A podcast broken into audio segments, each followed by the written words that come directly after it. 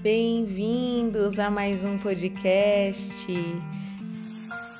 E hoje a gente vai falar sobre o amor líquido, sobre a fragilidade dos relacionamentos nos tempos modernos. E eu vou começar com uma frase do grande autor do livro Amor Líquido, Zygmunt Bauman, que diz: Relacionar-se caminhar na neblina sem certeza de nada. Eu acho que a gente podia começar aqui falando na coragem que a gente tem de ser vulnerável dentro de uma relação, né?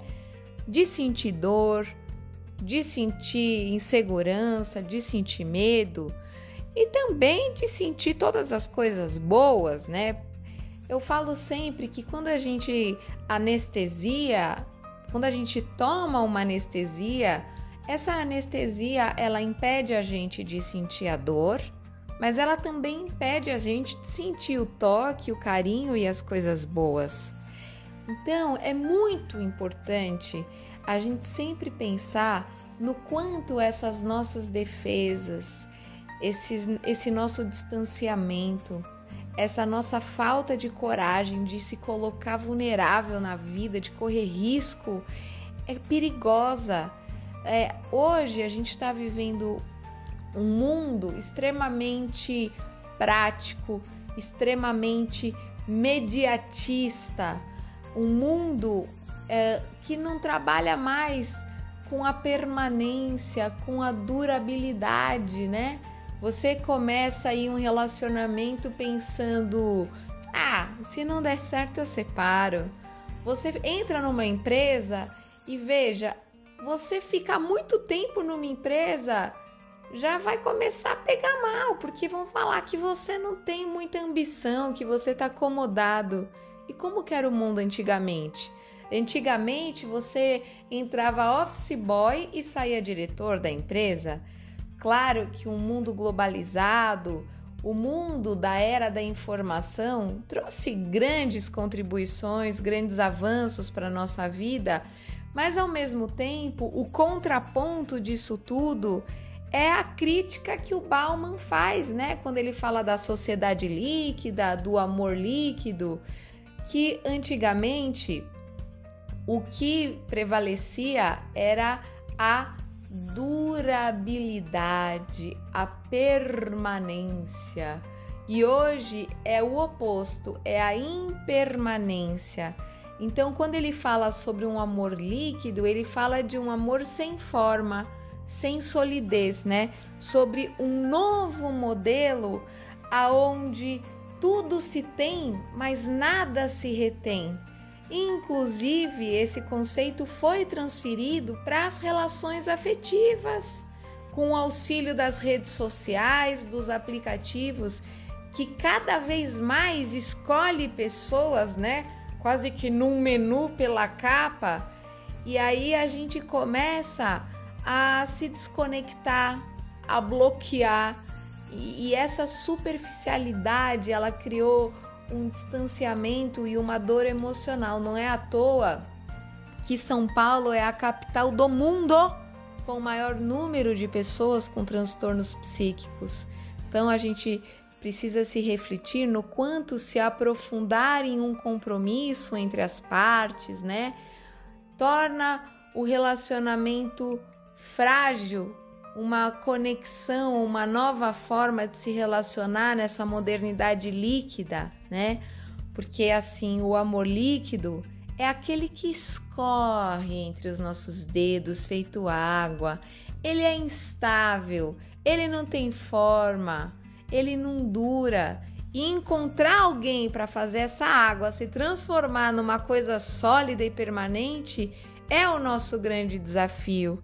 Vale lembrar, gente, que é, se você espera só viver o bom, o conforto, a estabilidade e a segurança de um relacionamento, não se relacione, porque só pessoas perfeitas são capazes de vivenciar relações perfeitas. Uma vez que nós entendemos que somos seres duais, né? Possuímos a nossa luz e a nossa sombra. nós estamos com seres humanos que também horas estarão super bem, super estáveis e tem horas que a gente não vai estar. Tá. E qual que é a nossa disposição de acolher essa pessoa quando ela menos merece, né? Eu acho que o amor por uma pessoa, ele não é medido pelo número de vezes que a gente fala eu amo você.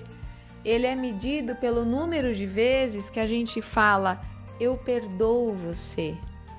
Então é preciso ter coragem para se caminhar no meio dessa neblina, se arriscar para ser capaz de sair desse mundo líquido, né?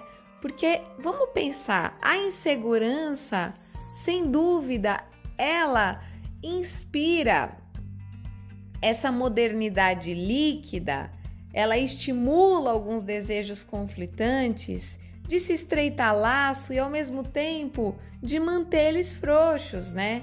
Então, esse conflito, ele fica evidente quando a gente pensa nos casos de depressão, síndrome do pânico e tantos, e tantos transtornos psíquicos, né, que a gente está vendo num grande, numa, num grande volume acontecendo atualmente. Aí eu quero deixar uma reflexão. Será que o Bauman tem razão? Como que a gente pode lidar com isso tudo? É, eu acho que a gente tem que, em primeiro lugar, refletir um pouco sobre a importância de estar presente, exercitando a nossa atenção plena, a nossa conexão verdadeira, aonde a gente estiver, com quem a gente estiver ouvindo, olhando nos olhos, se concentrando na interação desse momento. E acima de tudo, a gente se lembrando de que cada pessoa é única, cada pessoa possui a sua singularidade e merece esse contato verdadeiramente humano. Nós não somos seres descartáveis. Outra coisa importantíssima trabalhar a sua autoestima, porque quando a gente se ama, a gente diminui significativamente a nossa carência e evita a nossa vulnerabilidade, evita envolvimentos negativos. Então, acima de tudo, gente, vamos ter coragem de se arriscar, sabe? De se colocar na vida, de se apaixonar porque a gente precisa de doação e troca. O movimento do universo é de expansão e retração. Nós precisamos dessa dualidade e, acima de tudo, de muita paciência para construir uma relação, porque nada na vida vem pronto, com um laço em cima. A relação ela é construída a energia psíquica não é estática. Nós estamos mudando e evoluindo, expandindo a nossa consciência dia a dia.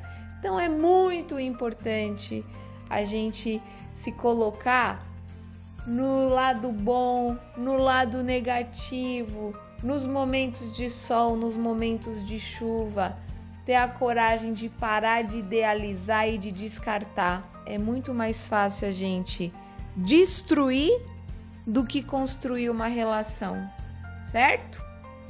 Esse podcast fica por aqui e eu espero que nós tenhamos a coragem de mergulharmos bem fundo para vivenciarmos relações profundas.